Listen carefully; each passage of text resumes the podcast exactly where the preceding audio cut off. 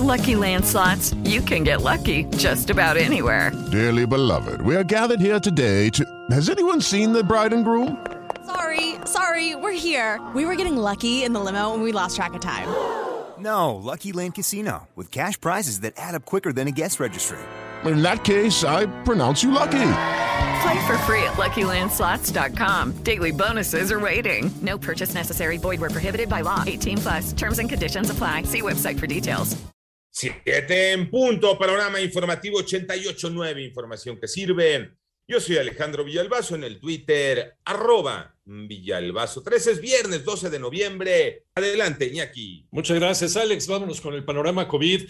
La cifra de muertes a nivel mundial por COVID-19 ya llegó a 5.82.609 personas y el número global de casos alcanzó ya los 252 millones 86.306 que es parte del gran concentrado que eh, publica todos los días la Universidad Johns Hopkins. Una decena de estados presentaron una demanda en contra del presidente de los Estados Unidos, Joe Biden, y varias agencias y funcionarios de su gobierno por el mandato federal que obliga a empleados de salud a vacunarse contra COVID-19, estos allá en los Estados Unidos.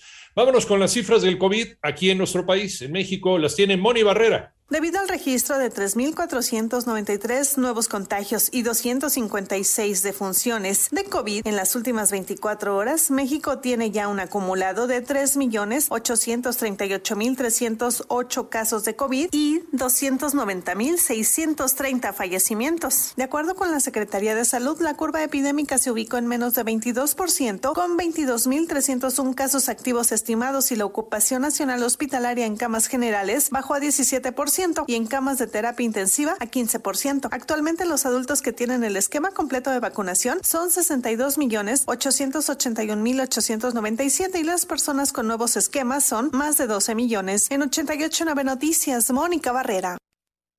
En el panorama nacional, ayer por la noche, una explosión registrada en inmediaciones de la refinería de Tula, en Hidalgo, provocó la movilización de autoridades federales y locales. Aunque en un principio se informó que la explosión había ocurrido dentro de la refinería, autoridades federales desmintieron estos reportes y hasta el momento se desconoce la ubicación exacta en donde se originó el siniestro.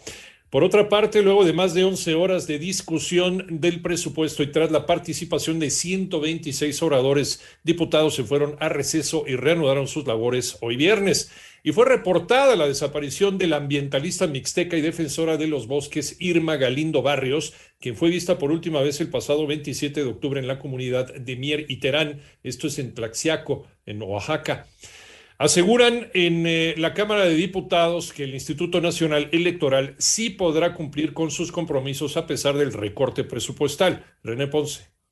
Luego de que el consejero presidente del Instituto Nacional Electoral, Lorenzo Córdoba, advirtiera que de concretarse el recorte presupuestal al INE por más de 4.900 millones de pesos, se pondría en riesgo la realización de una eventual revocación de mandato, el presidente de la Cámara de Diputados, Sergio Carlos Gutiérrez, le respondió que el instituto a su cargo podrá salir adelante con sus actividades el próximo año. Para el legislador de Morena, es momento de que el servicio público muestre austeridad en el uso de los recursos públicos. Yo recuerdo muchas declaraciones en ese sentido casi todos los años y aún así salen adelante las actividades del INE. Yo creo que es momento de tener conciencia de la realidad social. Hay que ver cómo está la realidad social para con base en eso, en el servicio público, tener austeridad y tener prudencia en el gasto público. Para 889 Noticias, René Ponce Hernández. El panorama internacional, un informe divulgado por la Agencia de Naciones Unidas para los Refugiados reveló que la cifra de personas desplazadas forzosamente durante la primera mitad de 2021 ascendió a 84 millones. Esto se atribuye a los conflictos en África y al cambio climático. Estados Unidos lanzó un llamado a sus ciudadanos para que salgan de Haití de inmediato mientras haya vuelos comerciales disponibles, debido a que se ha incrementado la inestabilidad en ese país. Y por otra parte, el embajador adjunto de Rusia ante las Naciones Unidas negó que su país y Bielorrusia estén ayudando a los migrantes a acudir en masa a la frontera.